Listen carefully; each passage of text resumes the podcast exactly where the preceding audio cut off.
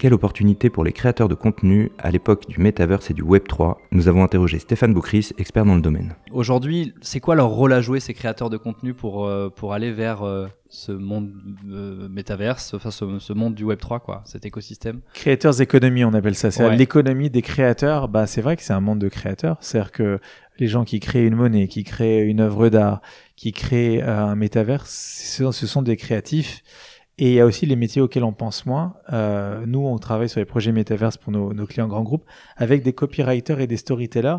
Il y en a un qui est brillantissime avec qui on travaille régulièrement. Il y a quelques années, il écrivait euh, les sketchs et les spectacles des plus grands comiques. Alors, je citerai pas de nom pour pas que vous l'identifiez, mais il écrivait les spectacles des plus grands comiques. Et depuis euh, un an, un an et demi, il est devenu storyteller et copywriter orienté NFT.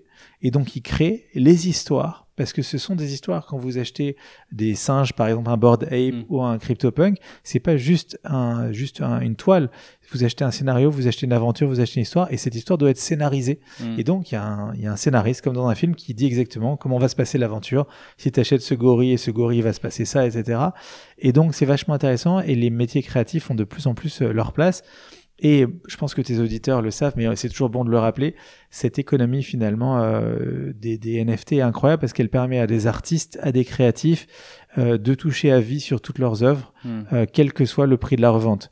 Et, euh, et par exemple, je dis une bêtise, mais Madonna, euh, sa, sa, plus grande hantise, c'est que ses billets soient achetés dans l'heure qui viennent et que les billets soient vendus x 10, x 100, x 1000 et qu'elle, elle touche rien.